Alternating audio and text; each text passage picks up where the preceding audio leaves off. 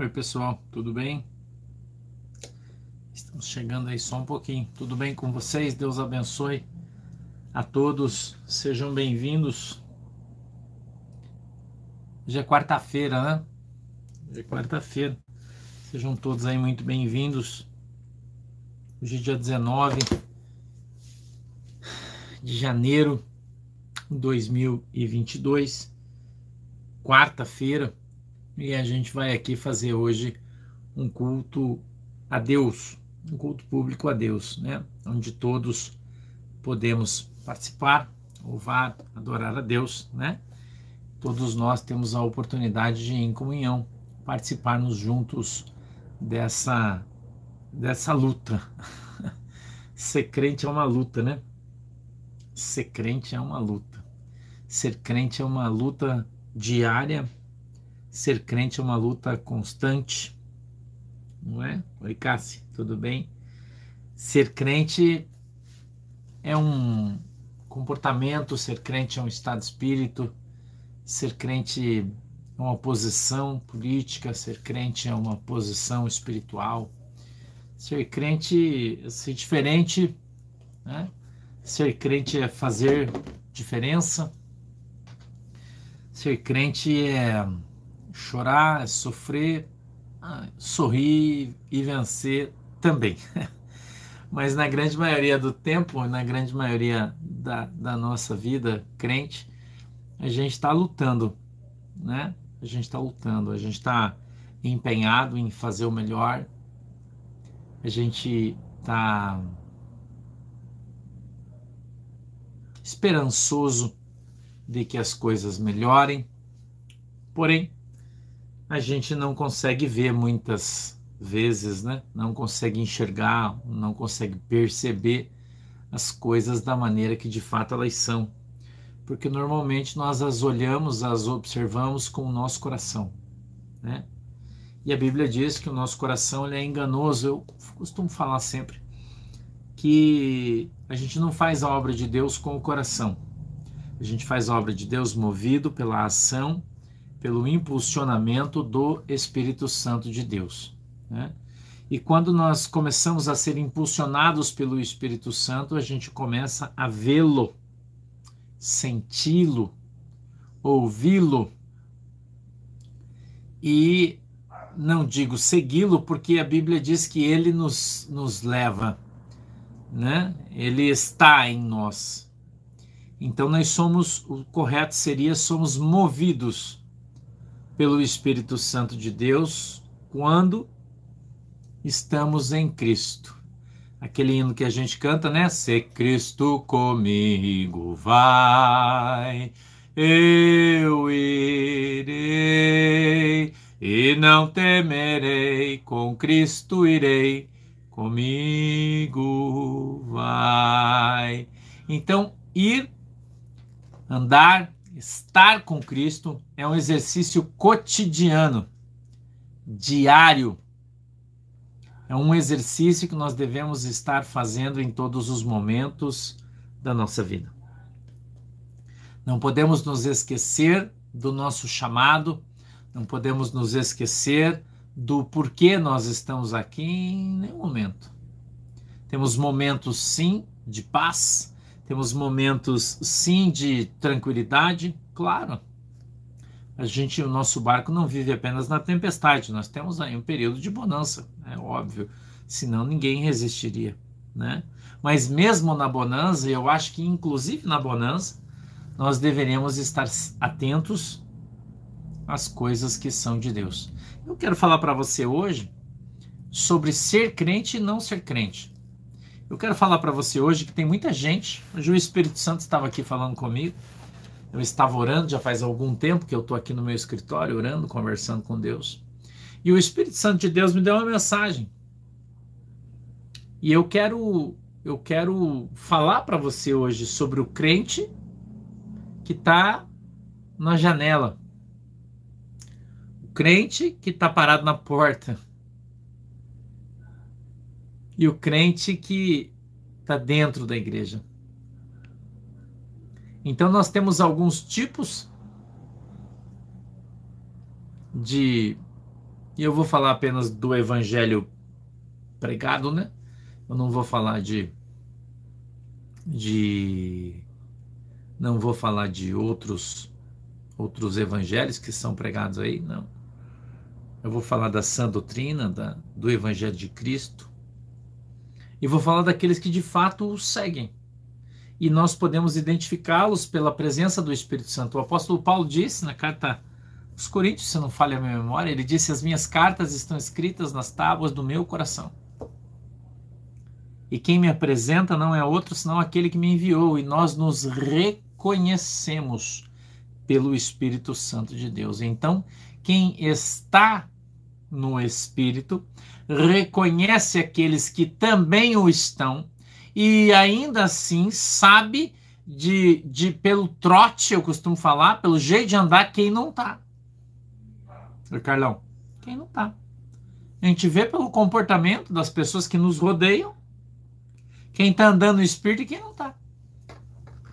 Quem está focado na igreja, quem está dentro da igreja, quem está diante do altar de Cristo e quem está pendurado na janela para o lado de fora. É como se você estivesse na cozinha da tua casa, você imagina a cena, e tem alguém para o lado de fora da cozinha. Mas ele está na janela, pendurado com os braços assim, ó, conversando com você como se estivesse do lado de dentro, mas ele está do lado de fora.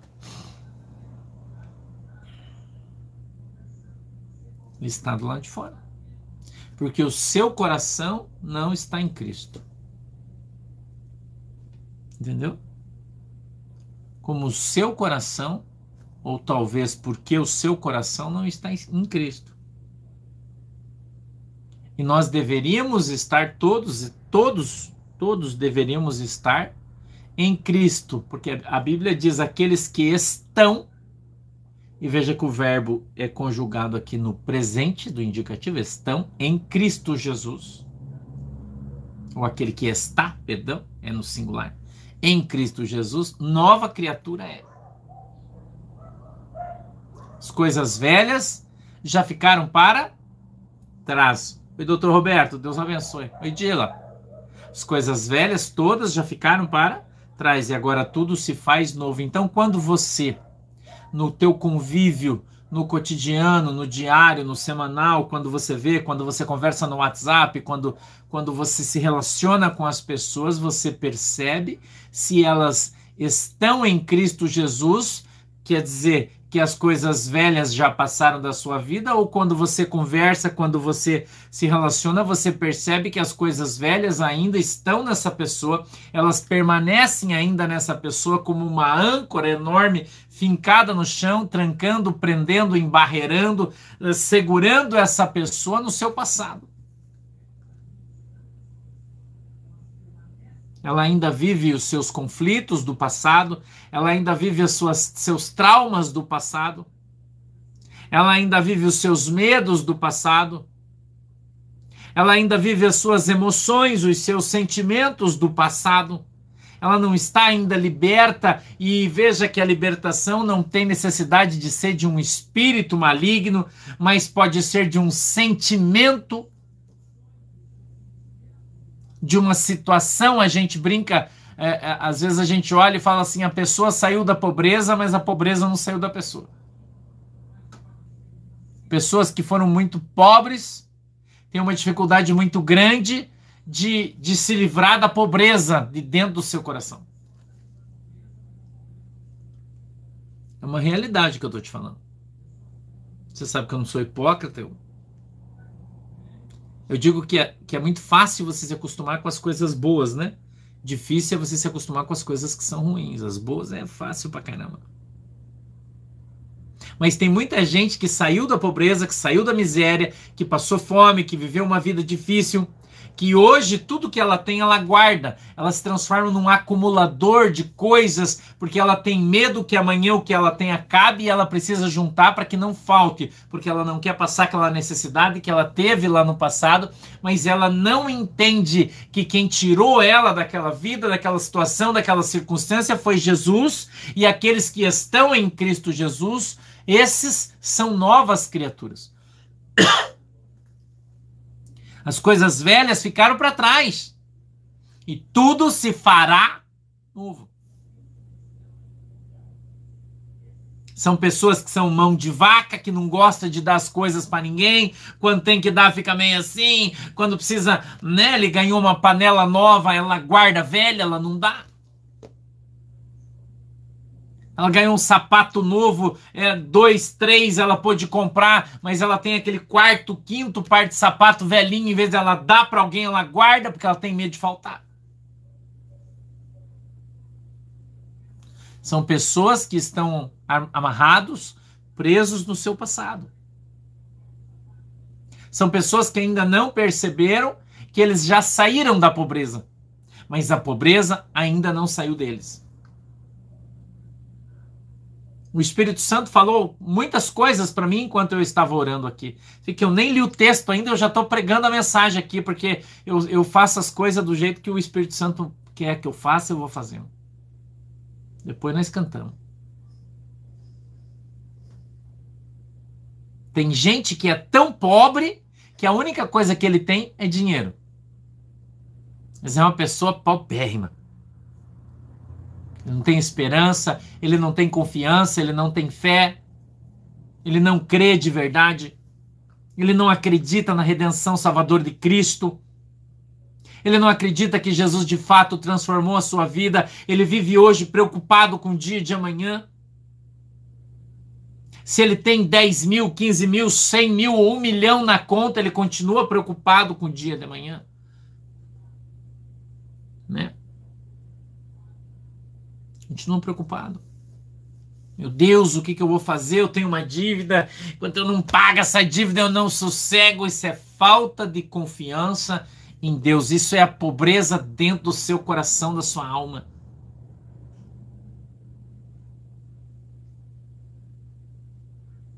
A Bíblia diz que ao dia de amanhã já basta o seu próprio mal.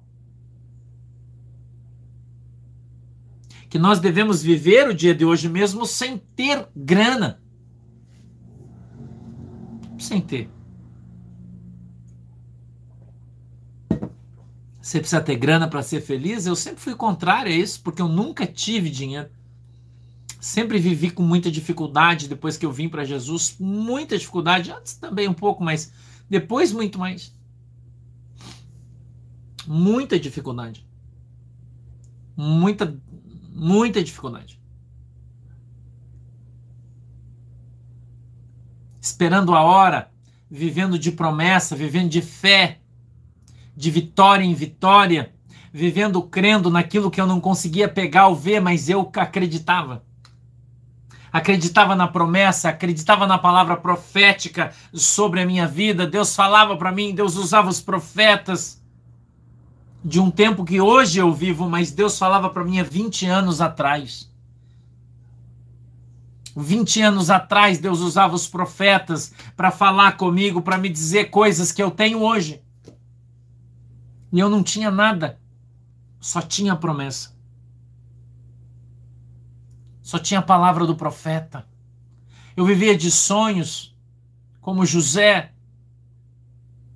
Deus me deu sonhos na minha juventude ainda de fé, que só vieram a se realizar quando eu maturei na minha maturidade, maduro espiritualmente. em todos os momentos de dificuldade que eu vivi, em todas as impossibilidades. Eu nunca reclamei, sempre falei isso. Eu vou levar essa, essa dádiva que Deus me deu para o céu de nunca reclamar por não ter dinheiro, porque muitas vezes não ter comida, não ter dinheiro para pegar um ônibus e precisar andar 20 quilômetros para ir e 20 quilômetros para voltar para pregar o evangelho. Quantas vezes eu fiz isso? Tinha que colocar uma bermuda térmica debaixo da minha calça porque eu era gorducho. E as minhas coxas roçavam uma nas outras assim quando eu andava e chegava a sair sangue. Me assava, então eu precisava colocar aquela bermuda térmica para mim andando até lá onde Jesus tinha mandado eu ir porque eu não tinha dinheiro para pegar um ônibus. E eu levava isso aqui junto comigo, ó.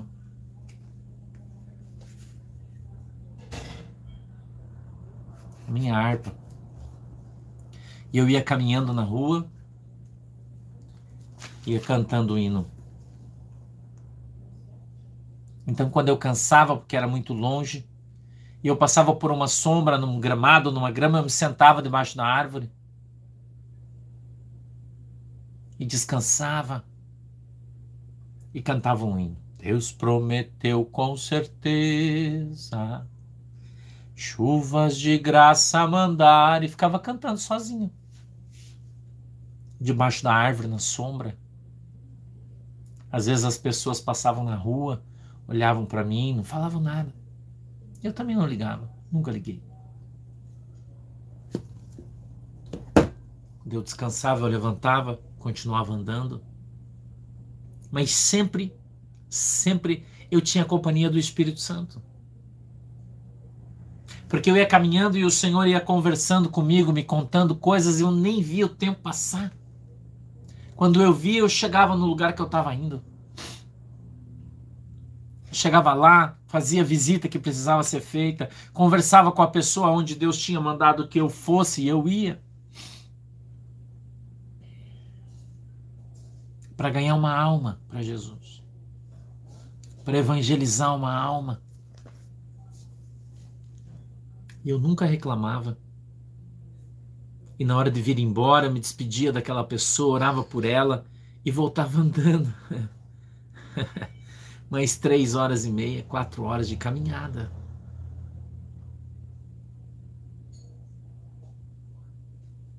Vim embora, irmão, andando e cantando e dando glória a Deus.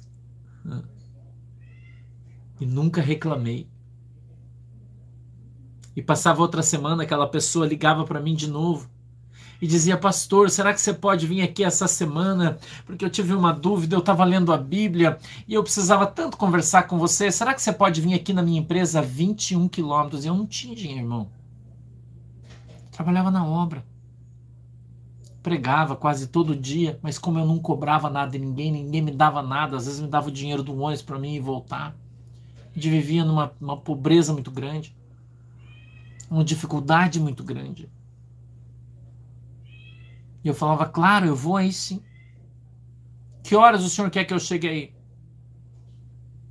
Uma pessoa de idade já. Que alguns meses fazendo isso, evangelizando essa pessoa, até ganhá-lo para Cristo, batizá-lo já com quase 80 anos. E então o Senhor o recolher. Ia cantando e voltava cantando. Ia cantando e voltava cantando. Sem nunca, nunca na minha vida, e Deus é testemunha, murmurar. Dizia, ah, Jesus, mas eu vou ter que ir lá a pé. E esses pregadorzão famoso aí de carrão, e eu não tenho nada. Nunca eu falei isso para Deus. Sempre eu disse sim, senhor, eu já tô indo. Deixa eu pôr aqui o meu calção e eu já vou, Jesus. E embora, irmão. E a pessoa que eu ia visitar era muito rica, um político muito famoso. Então eu tinha que chegar lá bem barbeado, com uma camisa social, uma calça social e um sapato. Então eu ia de tênis. Quando eu chegava na esquina, eu colocava a calça por cima ia de camiseta, colocava a camisa social por cima para poder entrar naquele lugar, tirava o tênis, colocava na sacola, colocava o sapato, entrava, ficava lá uma hora, falava de Jesus, pregava, conversava, tomava uma água e ia embora. Quase seis meses fazendo isso.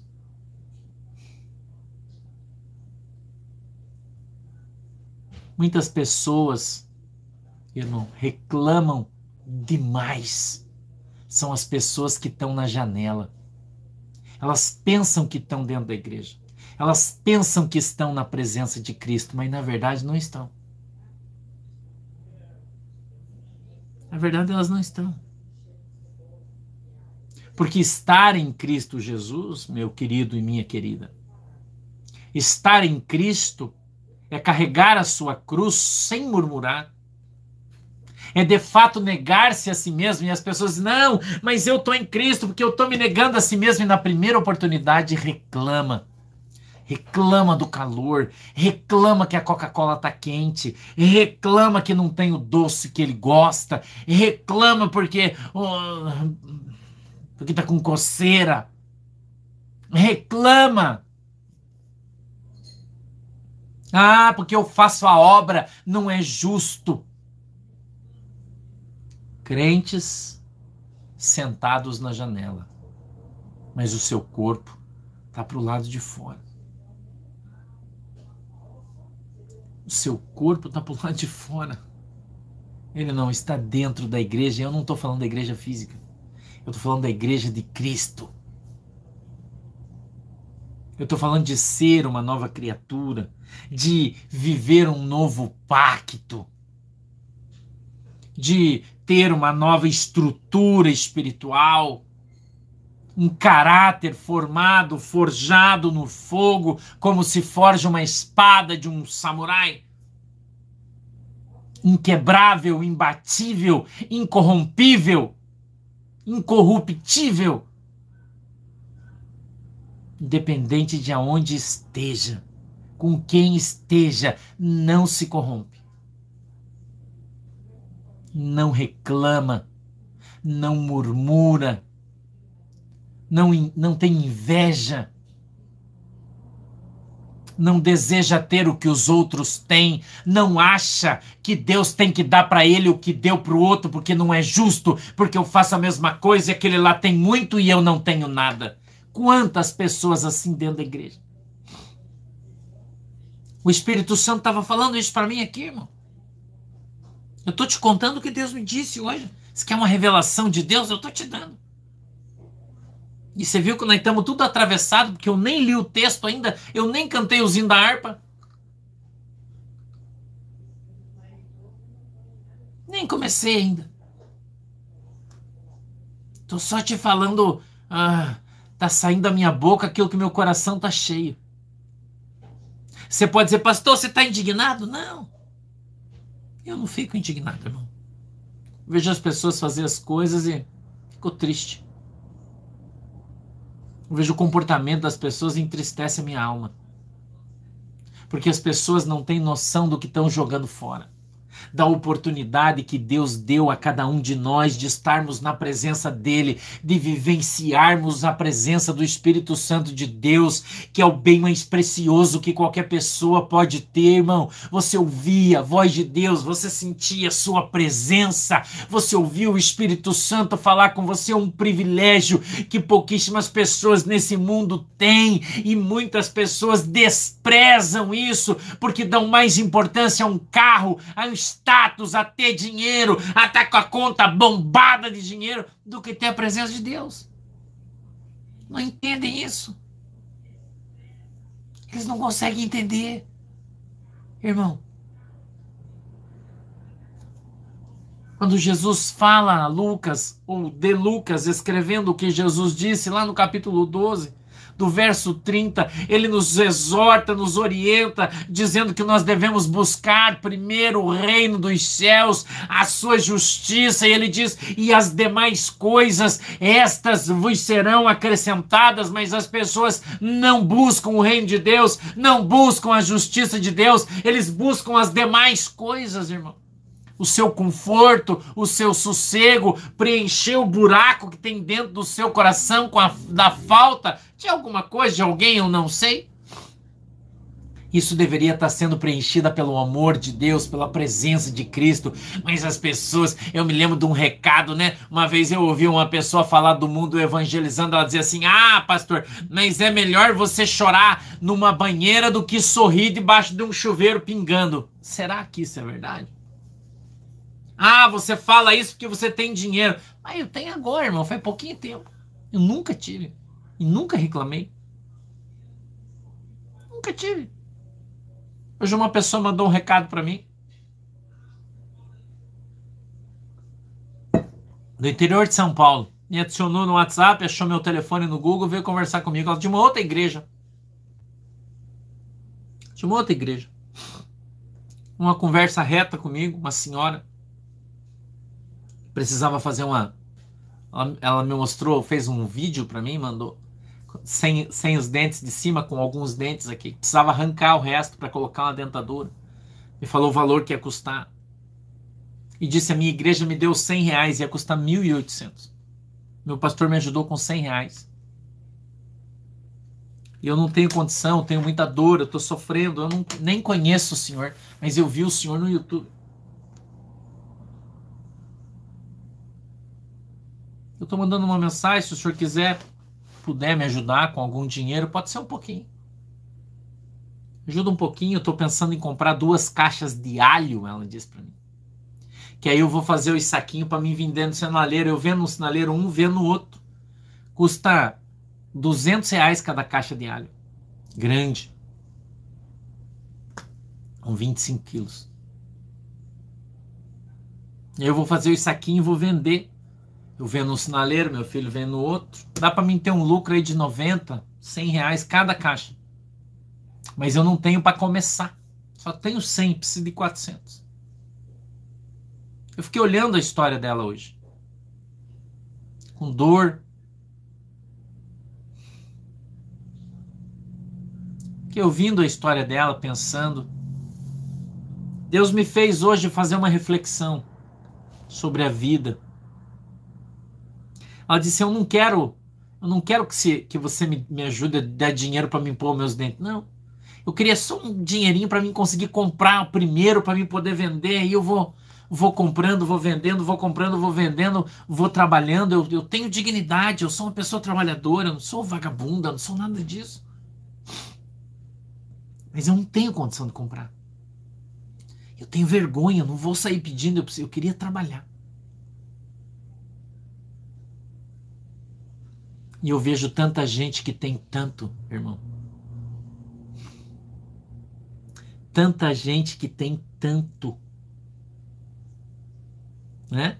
E só reclama. Só murmura. Nada tá bom. Não dá, não consigo. Ah, mas eu não posso. Ah, mas não vai dar. Muita gente, irmão, precisava ter um choque de realidade para acordar. Acordar. Aprender a orar. Eu estava orando, eu falei, puxa, Jesus, que situação dessa mulher. O Senhor falou para mim, dá o 300 reais para ela, manda. Falei, vou mandar. Falei, irmã, me dá o número da conta. Ela mandou, eu depositei, mandei 300 reais. Fiz agora há pouco isso de tarde isso. Seis horas. Mandei para ela. Falei, vai comprar aí. E vai, vai fazer isso aí que você quer.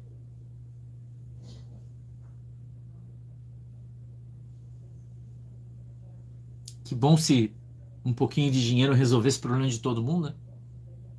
Ia ser muito legal. Mas tem muitas pessoas que o dinheiro não vai resolver o seu problema. Eu não estou contando isso aqui para te dar um testemunho e dizer, ó, oh, não, não.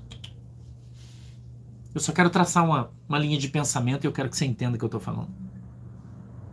Irmão, um pouco de dinheiro não vai resolver tua vida. Um pouco de dinheiro não vai mudar tua condição nem a tua situação. Porque quem é pobre de espírito vai morrer miserável. Por mais que tenha muita coisa, nunca vai ter nada. Porque nada supre a sua necessidade nada supre a sua necessidade, nada supre o, aquele vazio que está dentro do seu coração. Quem é, foi feito para caber Jesus ali. Você entende? Esse espaço, esse vazio dentro da tua alma, dentro do teu coração, somente Jesus vai preencher ele. E enquanto você não tiver um relacionamento de amor, de fraternidade, de, de tamo junto, de é nós com Jesus, a tua vida não vai mudar. Você não vai conseguir ser feliz. E você precisa entender isso. Não adianta você ficar jogando na Mega Sena, na loteria, jogando no bicho, achando que se você acertar resolve a tua vida. Não vai resolver, irmão. Vai resolver. Não vai resolver. Você primeiro precisa resolver a sua vida com Jesus. Primeiro você precisa deixar. Escute isso. Eu não estou pedindo oferta para ninguém aqui, pelo amor de Jesus. Não estou fazendo isso. Eu estou te contando porque eu quero que você acorde. Que você acorde. Porque muita gente precisa ouvir isso porque Deus falou para mim. Os crentes que estão sentados na janela. E ele diz que tem uma outra classe de crente que são os caras que estão parados na porta e não entram. Não entra. Ele está na porta da igreja, mas ele não entra. Eu não quero nem falar daqueles que passam na rua olhando para dentro da igreja, porque tem esse crente também. Ele passa caminhando na rua, ele está ouvindo o barulho, ele vê o movimento, ele passa olhando curiosamente, mas ele não para, ele não entra, ele passa e vai embora. Quantas pessoas, irmão, que passam por Jesus e vão embora? Quantas pessoas que ouvem o barulho do povo de Deus, mas vai embora porque não tem tempo. Não tem tempo, porque não pode, porque tem muitos compromissos porque tem situações difíceis na sua vida para resolver e eles acham que primeiro precisam resolver todas aquelas situações e circunstâncias para depois eles virem e estarem na igreja. E ele não entra. Ele não se entrega. Ah, pastor, mas eu tô orando para Deus falar, irmão. Deus já está mostrando para você. O que é que vai ter que acontecer? Deus mandar uma carta com letras de ouro para você tomar uma posição? Deus vai ter que mandar um anjo chutar a tua casa aí para você acordar? É isso que Deus vai ter que fazer? Porque lá no céu as tuas desculpas não vão caber. Lá no céu, irmão, quando nós tivemos que responder diante de Deus pelas palavras da nossa boca, pelas coisas que a nossa mente pensa, pelas ações das nossas mãos, pelos lugares onde os nossos pés andaram, nós vamos ter que responder diante de Deus. E lá em cima, não adianta você dar uma desculpa. Ah, pastor, mas você não sabe o que eu estou vivendo, porque Deus, ele conhece o meu coração. Irmão, você não tem medo de falar isso? Você não tem medo? Você não tem temor de Deus? Em falar uma barbaridade dessa? É óbvio que Deus conhece o teu coração. Eu não conheço, mas Deus conhece. Eu tô aqui, sou só um mensageiro hoje, irmão. Só isso, mais nada. Aí de mim querer achar ou pensar ser alguma coisa. Eu não sou nada. Não sou exemplo para ninguém. Não sou, irmão. Nosso exemplo é Jesus. O meu exemplo é Jesus. Eu estou aqui para fazer aquilo que Jesus mandou eu fazer. Eu sei que tem muita gente que não gosta. Tem muita gente que me critica. Ah, mas agora Deus deu um programa para o pastor Sando de tarde, te, todo dia tá batendo 10 mil, 11 mil, 12 mil pessoas. E agora, em vez de, do pastor Sando ficar pregando o evangelho, fica falando de política, ele fica falando do Bolsonaro, ele fica falando de guerra, ele fica falando dessas coisas tem. Se fosse eu pregava o evangelho. falei, irmão, se fosse, escuta o que eu vou dizer para você. Se Deus quisesse dar esta oportunidade para você, não seria eu estar aqui, seria você. Se fosse do seu jeito, Deus dava para você, não para mim. Eu sigo rigorosamente as orientações de Deus através do Espírito Santo. Eu prefiro falar de Jesus cinco minutos para dez mil do que ficar um ano falando para três. Como a maioria faz.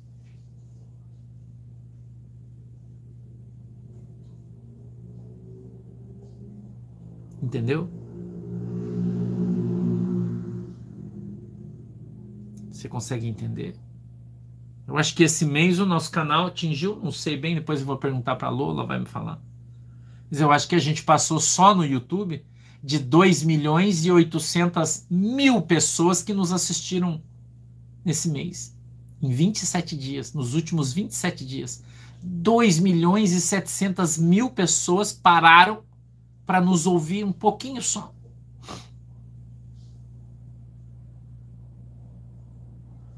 Então é sinal que a nossa estratégia está funcionando. É sinal que o nosso jeito está dando certo. Só no YouTube. A gente passa já de 800 mil pessoas no Facebook a cada 27 dias. Soma com o YouTube, nós passamos de 3 milhões e 300 ou 400 mil pessoas a cada 30 dias, 27 dias nos ouvem.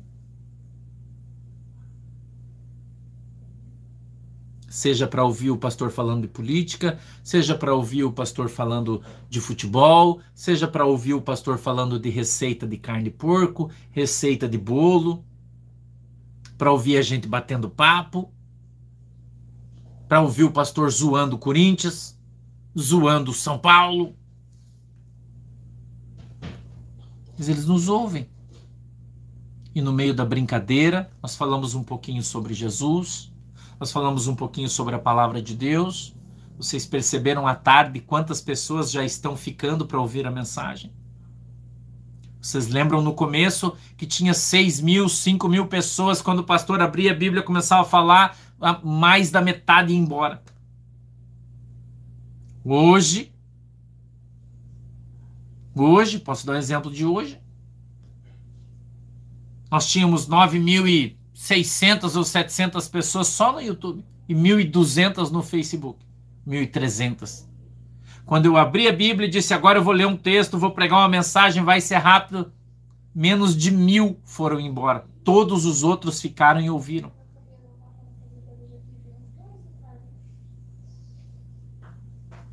Por que isso acontece? Porque Deus está no comando. Porque Deus está no controle porque tudo tem um tempo determinado por Deus, porque eu não faço as coisas do meu jeito, porque eu não faço as coisas porque eu acho, porque eu não acho nada, irmão. Isso aqui não acontece porque eu quero, isso aqui acontece porque Deus determinou que isso aconteça. Se eu passasse para você todo mês, todo mês, desse aqui um feedback para você de quantas pessoas ligaram para o pastor Fabiano, para o pastor Vanderlei, para a missionária Carla, para a pastora Ana, para todos os pastores que atendem na nossa igreja. E passasse um feedback para você quantas pessoas aceitam Jesus por mês, quantas pessoas confessam a Cristo, quantas pessoas querem uma, fazer uma oração para entregar sua vida para Jesus, quanta gente já está procurando para se batizar, você ia ficar besta de ver. Entendeu? Você cair teus, teus olhos, cair teu queixo de saber quanta gente que aceita Jesus, que se converte porque nos ouve. Mas se você não tomar uma posição, se você não tomar uma decisão definitiva na tua vida, isso não vale nada. Não adianta você achar que o pastor Sandro é um cara legal. Não adianta você achar que o pastor é um cara bacana, um cara descolado, que fala de todos os assuntos. Isso não vai te levar para o céu, irmão. Isso não vai mudar a sua vida. A sua vida só será mudada e transformada quando você tomar uma posição nova. Quando você resolver deixar as coisas velhas para trás quando você tomar uma posição e dizer não, eu, essa vida miserável que eu vivi até hoje, eu não quero mais. Eu quero viver uma vida em Cristo. Eu quero ser uma nova criatura. Eu quero deixar essas coisas velhas todas para trás. Eu quero ser livre. Eu não quero mais carregar os pecados da minha família. Eu não quero mais carregar uma vida de abuso. Eu não quero mais carregar uma vida mentirosa. Eu quero ter uma vida reta, santa diante de Deus a partir de hoje. Eu quero aceitar Cristo sim mas é de verdade para ser diferente, para fazer a diferença, para ter uma vida transformada, para parar de viver de ilusão e começar a viver pela fé. Aí a tua vida vai mudar.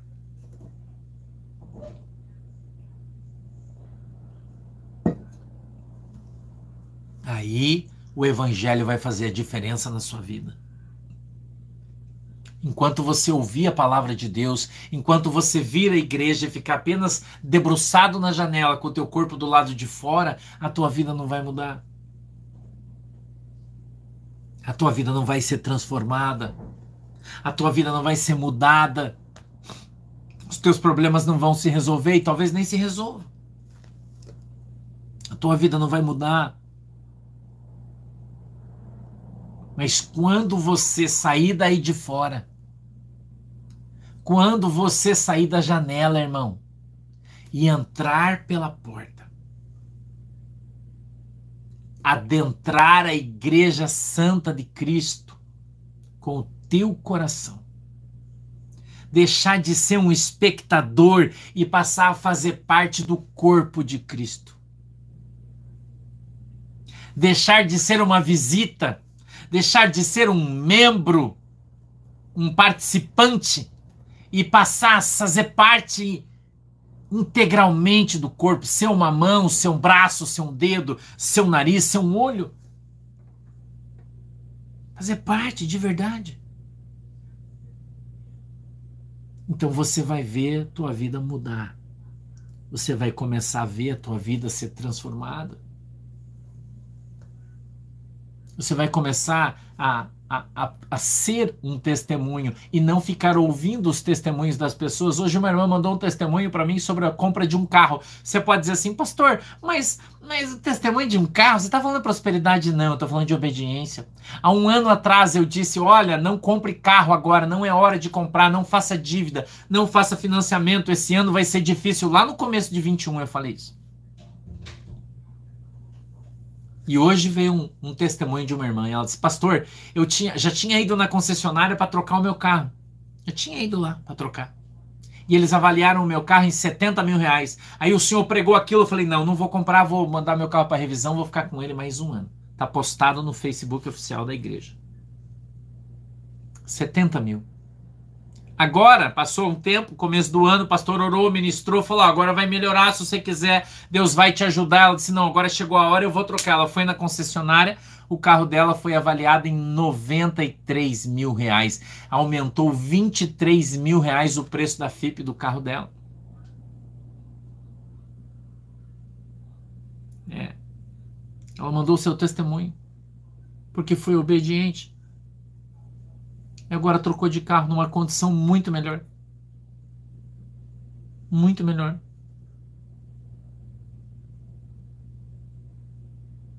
Obediência. Ouvir a palavra de Deus e obedecer. Muitas pessoas ouvem e não dão ouvidos. Mas eles pensam que são crentes, mas na verdade eles estão sentados na janela por lado de fora. Na verdade, eles estão sentados na janela lado de fora. E eu não tô falando isso aqui só para ovelhinha, não. Eu tô falando isso aqui para pastor, eu tô falando isso aqui para evangelista, eu tô falando isso aqui para presbítero, eu tô falando isso aqui para profeta. Porque o coração deles não está em Cristo. Ainda não. Não estou falando isso aqui só para você que aceitou Jesus essa semana. Essa... Não. Isso aqui é para todo mundo, irmão. Isso aqui é para todo mundo. Você que murmura, você que reclama, você que nada tá bom. Você que vai no mercado e compra uma carne moída de segunda, mas sai reclamando, fala, é, olha aí, tive que comprar essa carne moída de segunda, mas se eu sou servo de Deus, Jesus, um dia Jesus vai me dar uma de primeira. Isso é murmuração, irmão. Isso é reclamação. Né? Murmuração, reclamação, nada tá bom para você.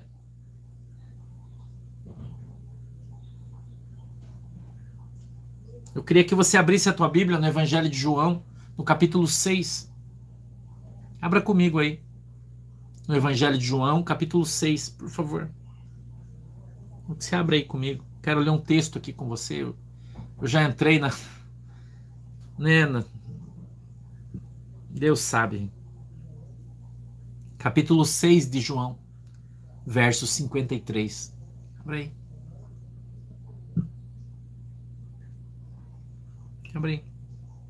Diz assim a minha Bíblia, ó, João 6 e 53. Jesus, pois, lhe disse: Na verdade, na verdade vos digo que, se não comerdes a carne do filho do homem, e não beberdes o seu sangue, não tereis vida em vós. Quem come a minha carne e bebe o meu sangue tem a vida eterna, e eu o ressuscitarei no último dia. Porque a minha carne verdadeiramente é comida e o meu sangue verdadeiramente é bebida. Quem come a minha carne e bebe o meu sangue permanece em mim e eu nele. Assim como o Pai que vive me enviou e eu vivo pelo Pai, assim quem de mim se alimenta também viverá por mim. Beber de Cristo, comer de Cristo.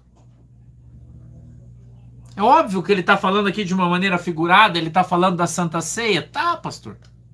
Está falando do sangue, do corpo, ele está falando do pão, do vinho, tá, ele está falando isso.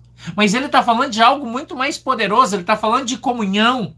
Ele está falando de estar tá junto. Ele está falando de estar tá presente. Porque tem pessoas que você conhece e você considera são conhecidos, pessoas legais, mas eles não entram na tua casa e sentam na mesa para comer com você. Porque eles não são íntimos teus. Eles não são íntimos teus, eles são teus conhecidos. São pessoas que talvez até você goste, eles gostem de você, mas você não tem intimidade com eles. Quantos são assim? Eles são amigos de Jesus, são parceiros, conhecem Jesus, chamam Jesus até pelo nome, dão uns glória, falam, mas ele não senta na mesa para comer com Jesus. Jesus, quando subia o monte, ia com ele Pedro, João e Tiago, não ia todo mundo. Não era todo mundo, irmão. Todo mundo não era todo mundo. Você vai dizer para mim que Jesus discriminava os apóstolos? que ele dava mais bola para uns do que para outros? Ou quando ele falava de João, a Bíblia trata de João, por exemplo, fala daquele que reclinava a cabeça no peito do mestre. Quando Jesus estava deitado, João deitava no peito de Jesus, conversava com ele, era íntimo de Jesus. E a intimidade com Cristo que João tinha era tão grande que foi o único que não morreu de morte violenta. Jesus disse: Se eu falo que tu vai permanecer até que eu volte para te buscar. Ninguém matou João.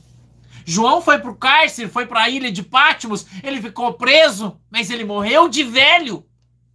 Quando Jesus voltou para buscar ele, ele rendeu o seu corpo e subiu com Cristo. Ou está dormindo, se você preferir.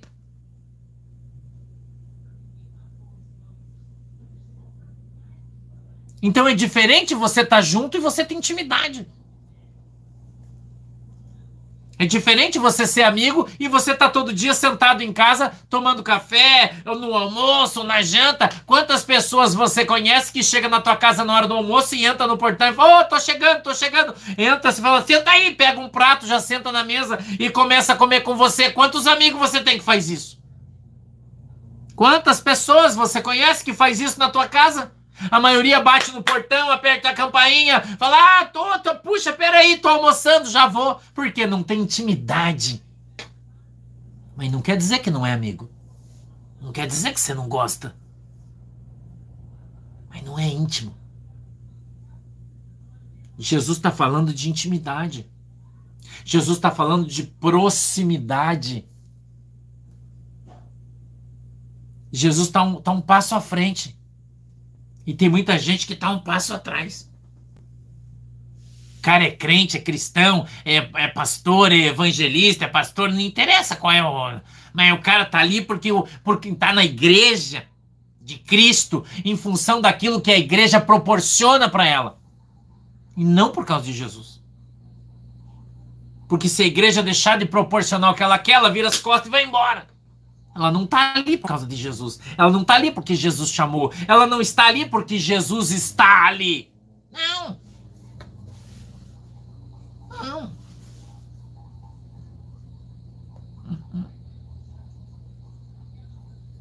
Não. Ser íntimo é diferente. Ser íntimo é conhecer o perfume. Ai, meu Deus. Vamos lá. Ser íntimo é você conhecer a pessoa pelo perfume que ela usa.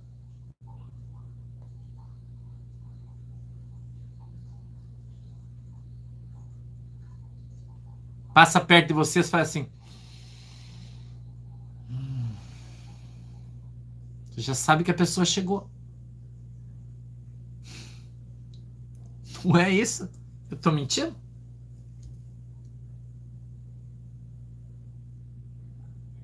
Tô mentindo, irmão? O que eu tô te falando? Ser íntimo é assim. Ser íntimo, irmão, é você olhar nos olhos da pessoa e a pessoa, mesmo com a boca fechada, você sabe exatamente o que ela está falando. Você sabe exatamente o que ela está pensando. Como se houvesse uma comunicação transcendental. Como eu costumo brincar, você conhece pelo trote, pelo jeito de andar. Ser íntimo é assim. A pessoa não precisa falar nada. Você olha para a pessoa, você sabe se ela está bem, se ela não está bem. Se ela está contente, se ela não está contente. Se ela dormiu bem, se ela dormiu mal. Se ela já comeu, se ela tá com fome, porque você conhece a pessoa. Você olha na cara, você já sabe. A pessoa não precisa falar. Parece que você se comunica por vibração, né? Telepatia, não é assim? Eu tô mentindo aí, irmão? Tô falando de intimidade.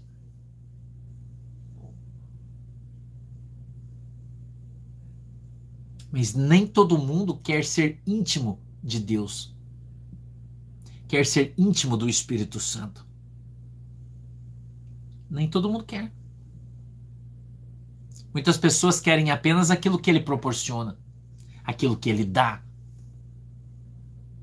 Tem muitos profetas que querem só a profecia. Ele ora para Deus dar a profecia, para ele profetizar e ficar famoso. Mas ele não entrega o seu coração para Deus.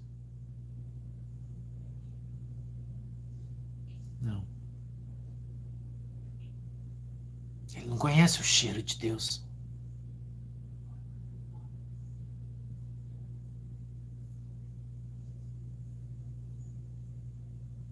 Mesmo na Bíblia, nós observamos os profetas e as suas diferenças, cada um deles. Todos eram profetas, porém, nem todos eram amigos de Deus. Eu acho tão legal quando Deus defende Moisés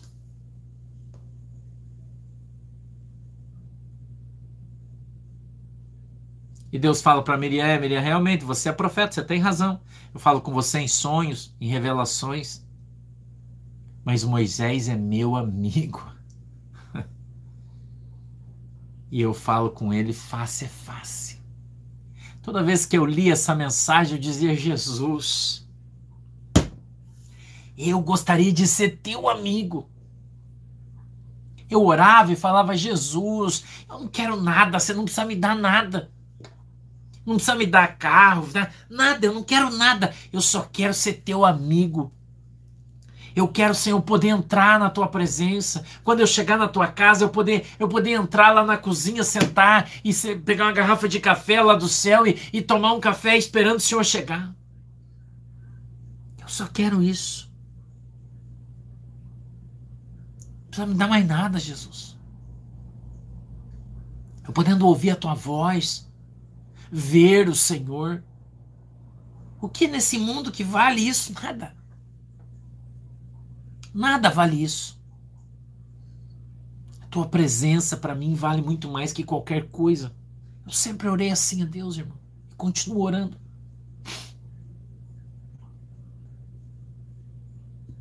Sempre orei e continuo orando.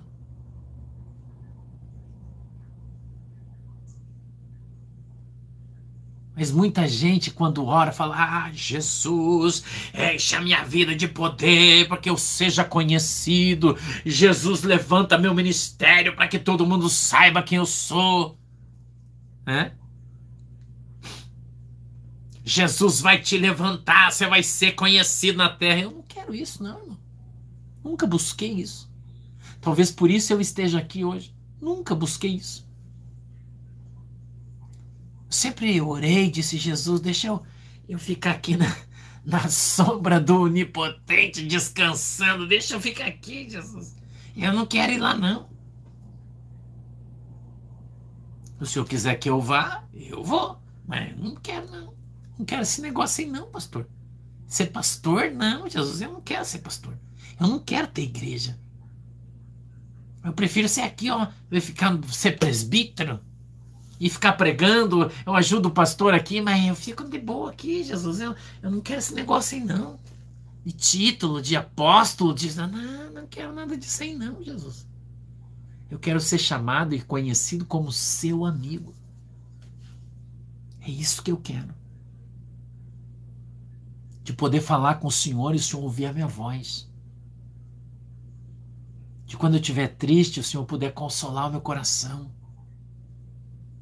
Quando eu tiver uma necessidade, o Senhor me ajuda. Só isso. Não é nada. Para mim tá bom, Jesus. Se o Senhor parar hoje de me dar coisas, hoje, e eu continuar trabalhando a minha vida inteira sem receber nada, nunca mais. Nunca mais. O Senhor já me deu muito. Muito mais do que eu merecia. Precisavam. Eu não preciso de mais nada.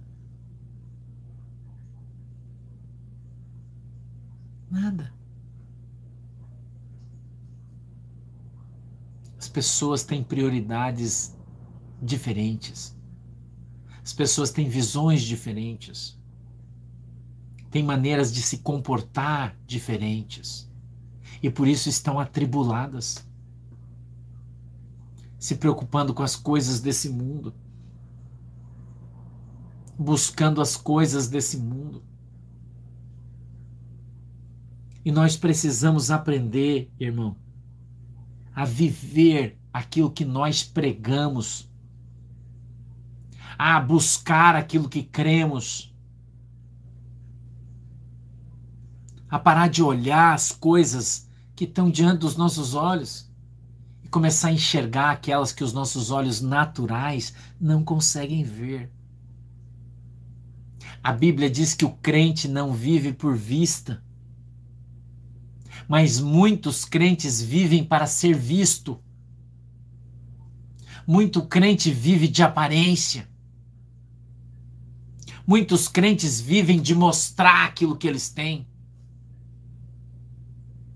de buscar coisas novas que brilham, mas qualquer coisa que brilhe perto de você vai ofuscar o brilho do Espírito Santo. Eu prefiro que o Espírito Santo brilhe, que o Espírito Santo apareça, que a beleza da minha vida seja a presença de Deus e não um relógio de ouro, uma corrente de ouro, um anel de faculdade. Não. O brilho do Espírito Santo a sabedoria. Orar como Salomão orou, Senhor. Eu peço apenas que tu me dê sabedoria para governar esse povo enorme que o Senhor põe nas minhas mãos. O Senhor me der isso aí, tá bom, Jesus. Eu não quero mais nada. A oração de Salomão.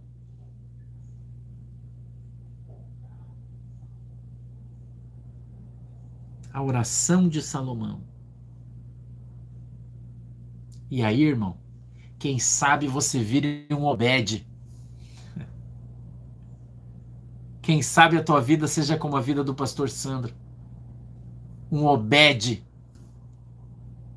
que estava parado no portão e de repente a arca caiu dentro da sua, do seu quintal. A arca de Deus caiu dentro do seu quintal e Deus se agradou em trazer a arca e colocar dentro da tua casa. E aí tudo que você tinha prosperou abundantemente. Simplesmente porque você estava no lugar certo, na hora certa. Obed não correu atrás. Obed não foi com a comitiva buscar a arca. Obed Edom, sabe quem eu estou falando? Ele não fez absolutamente nada mas aprove a Deus que a arca caísse exatamente na frente da sua casa, que Uzá fosse fulminado exatamente na frente da casa de Obed-Edom, fulminado por Deus naquele lugar, que o Senhor tivesse trazido um terror tão grande no coração de todos aqueles homens que ninguém teve coragem de mexer na arca, colocar na arca. Então Obed veio e disse: Olha, rei Davi, se o senhor quiser, deixa a arca aqui em casa, eu vou arrumar a sala, eu já vou tirar o sofá para lá, eu vou afastar a televisão, porque a arca de Deus vai entrar na minha vida, não porque eu mereço, mas porque o Senhor a trouxe. Não é por mérito. Não. Não. Não. Não.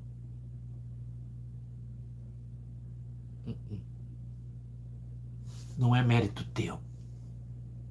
Deus não te deve nada. Não é. Não é.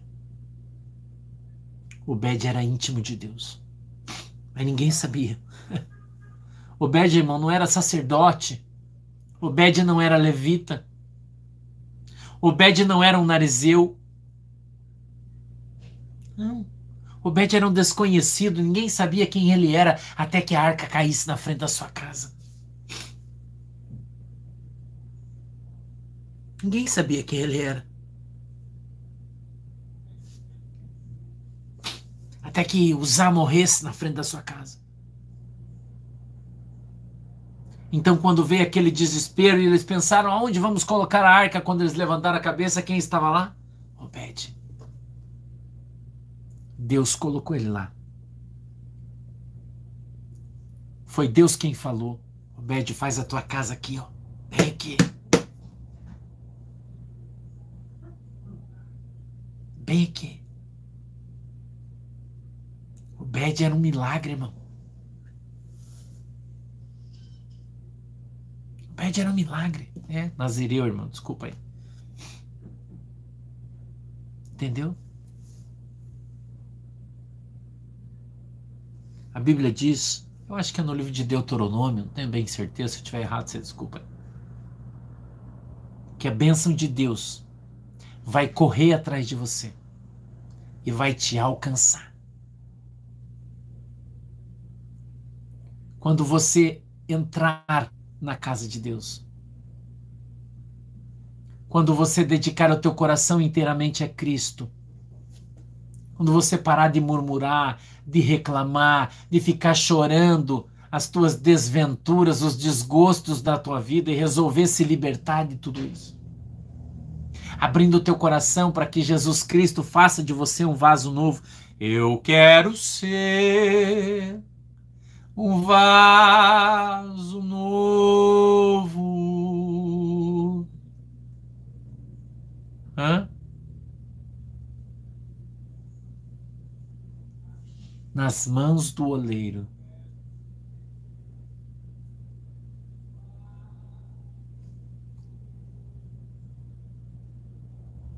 Abre mão do passado, abre mão da lembrança, abre mão da tristeza, abre mão das coisas ruins que estão aí guardadas dentro do teu coração. Então a tua casa vai ficar limpa. Então a tua sala vai ter os sofás retirados, as mesas retiradas e ela vai ficar limpa. E quem sabe Deus não traga a arca. Deus não traga a arca dentro da tua casa, dentro do teu coração. Quem sabe, irmão? Deus não mude a tua situação como mudou a minha como mudou a minha vida. Do dia para a noite. Eu sou um Obed. Eu sou um Obed, irmão. Deus mudou a minha vida. Deus transformou o meu cativeiro, Ele virou meu cativeiro, Ele mudou minha sorte, como Ele fez com Jó. A Bíblia diz que Deus mudou a sorte de Jó. E todo mundo que vinha visitá-lo trazia para ele uma joia, um anel. E Jó ficou, teve o dobro do que ele tinha. Quando Deus mudou a sua sorte. Todos que vinham davam as coisas para ele, davam riquezas, deram gado, deram tudo para ele. E tudo que ele tinha foi multiplicado.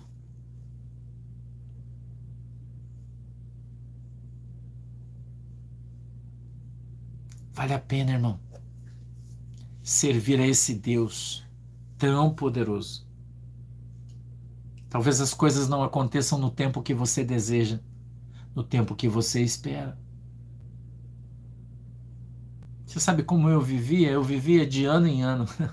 Quando chegava o final de ano, Natal e Ano Novo, para mim, eu nunca gostei muito na festa de Natal, Ano Novo, nunca curti muito, não é a minha praia.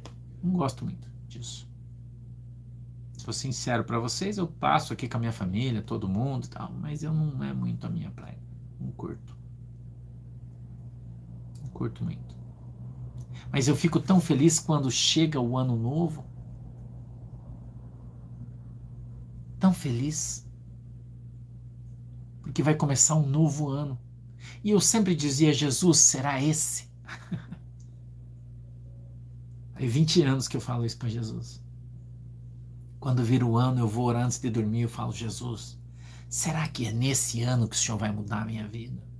Espero que seja. E eu corro o ano inteiro, corro o ano inteiro, corro o ano inteiro, mas não foi nesse ano. E eu espero o próximo, e eu venho vivendo isso há 20 anos. Até que chegou meu dia, irmão. Até que chegou a minha vez.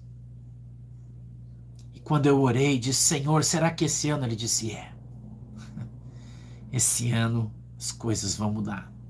Esse ano eu vou mudar a sua vida. E Deus mudou a minha vida, irmão. E começou a cumprir-se na minha vida a promessa de Deus. As palavras proféticas que eu recebia há 24, 25 anos atrás começaram a se cumprir ano passado.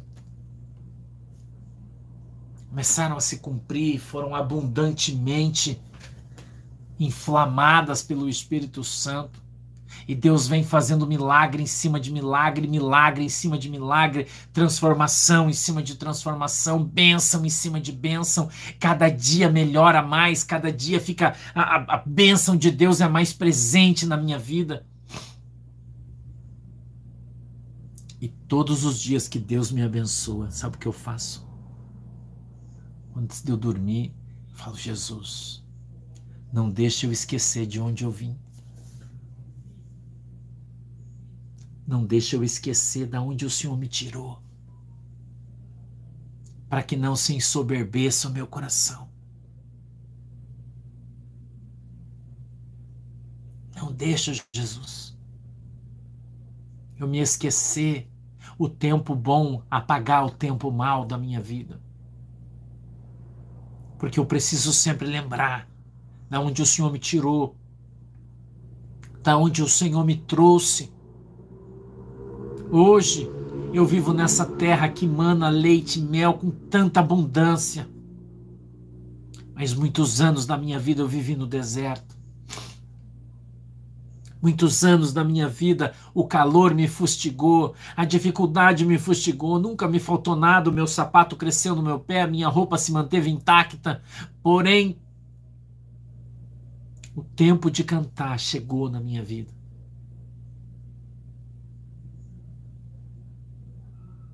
Tempo de cantar chegou, irmão. Tempo de cantar. O verão chegou, o tempo da colheita. 24, 23, 24 anos plantando e chorando a preciosa semente, até que ela nasceu, e nasceu rapidamente, cresceu rapidamente, e multiplicou 60, 100, mil, um milhão por um.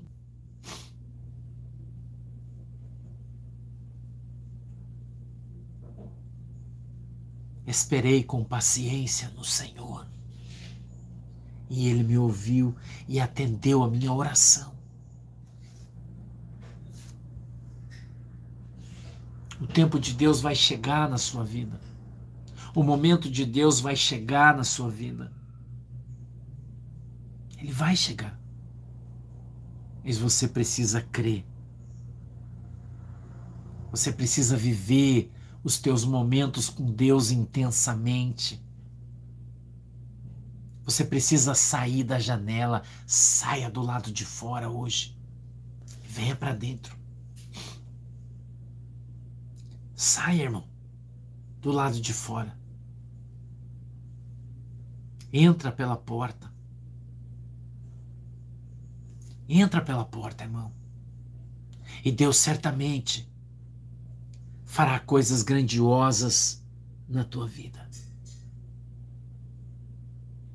vou orar por você. Eu sei que tem muita gente aqui que está impactado com essa mensagem. Muitos ainda vão ouvir e vão ficar. Eu sei disso. Porque eu sinto de maneira muito forte aqui a presença do Espírito Santo de Deus. Muito forte. Há uma unção de Deus aqui na nossa igreja hoje muito forte. Unção que transforma. Unção que muda. um sopro forte de Deus sobre a vida de muita gente, fazendo uma grande mudança. 2022 será o ano de uma grande mudança na vida de muita gente. Muita gente vai receber esse sopro de Deus no ano de 2022. Muita gente. E gente que está esperando há muito tempo. Eu creio que a minha vida ainda será transformada grandiosamente. Eu creio que Deus tem grandes coisas para fazer na minha vida em 2022. Eu acredito nisso. Que eu tô só no começo.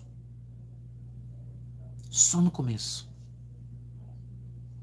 E eu sei que muitas coisas ainda vão mudar.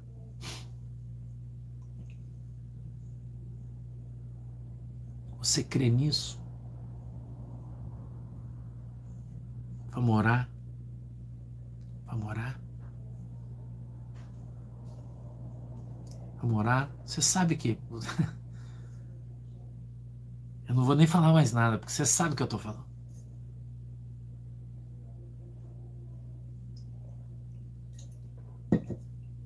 Eu vou falar para você o que Elias falou para Eliseu. Você sabe o que eu fiz contigo hoje. quando Elias passa e lança a capa sobre as costas de Eliseu. E ele olhando, olhou para Elias atônito, e Elias olhando para ele disse: Tu sabes o que fiz contigo. Você sabe o que eu fiz com você hoje. Você resolve o que você quer fazer. Você resolve para que lado você quer ir, é uma opção sua. Amém? Amém? Feche os teus olhos. Feche os teus olhos. Eu vou orar por você. Abra suas mãos para receber. Aleluia. Abra suas mãos para receber. Deus tem algo para te dar hoje. Não sei se você crê. Mas se você crê, se você crê, você vai ver a glória de Deus se manifestar na sua vida. Você vai ver no meio da no meio da tempestade o teu barco parar de balançar. Só o teu. Feche os olhos, Papai do céu. Em nome de Jesus, meu Deus. Eu já preguei a tua palavra, aquilo que o Senhor encheu meu coração, a minha boca já falou. Não tenho mais nada para dizer para ninguém. Eu quero te, te pedir, meu Deus, em nome de Jesus, que o Senhor hoje possa abrir as comportas do céu e todos aqueles que estão tomando uma decisão hoje de sair da janela e entrar pela porta vão ser alcançados por essa mensagem. Porque a tua palavra quando foi lançada do céu, ela veio com o poder para fazer a mudança. Eu creio que temos muitos obedes hoje aqui, Jesus. Muitos obedes. E que a arca hoje vai ser trazida pelo anjo para dentro da casa deste obede ou destes. São mais, é mais de um. Alguns. E tudo que eles têm vai ser multiplicado de uma maneira sobrenatural. Algo sobrenatural vai acontecer na sua vida, na sua família. Tudo que ele tem, a Bíblia diz que o gado de Obed multiplicou-se de uma maneira extraordinária, as suas plantações multiplicaram-se de uma maneira extraordinária, e isso trazido para nós significa que a vida financeira desta pessoa vai, vai ser extraordinária, dos seus negócios, os seus empreendimentos vão ser transformados de uma maneira extraordinária. Vai acontecer coisas grandes na vida destas pessoas que estão hoje aqui recebendo esta unção a unção de Obed sobre as suas vidas. Meu Deus, eu quero ministrar sobre eles hoje. Em nome de Jesus. A unção do Obed. E aqueles que com fé hoje recebem. Que eles possam ver, Senhor, a, a movimentação na sua casa para abrir espaço para a arca entrar. Em nome de Jesus. Abençoa, Senhor, a tua igreja e o teu povo. Em nome do Pai, do Filho e do Espírito Santo. Amém. Deus abençoe vocês. Fiquem com Jesus. Tenham uma excelente noite. Excelente noite. Preciso ir, que eu estou muito cansado. Hoje foi bem difícil para mim aqui. A mensagem não foi fácil. Tá bom? Preciso ir. Tem que comer, tem que dormir. Tá? Eu vou para Curitiba hoje, amanhã o pastor Fabiano vai trazer a mensagem para vocês quinta-feira, tá? Eu tenho preciso ir para Curitiba, vou ver se dá certo de eu pegar o meu carro, né? Minha benção. Vou amanhã, vou hoje de noite já para amanhã tá lá, tá bom? Então amanhã o pastor Fabiano vai estar tá trazendo uma linda mensagem da parte de Deus, eu acho que é ele, né? O Anderley trouxe na vez passada, agora o pastor Fabiano estar tá trazendo uma mensagem de Deus para a tua vida aí. Tá bom, igreja? Um beijo para vocês no seu coração. Deus lhes abençoe, todos vocês. Todos. Diante de Deus, em nome de Jesus. Falou, galera. Tchau. Tchau, galera. Deus abençoe vocês.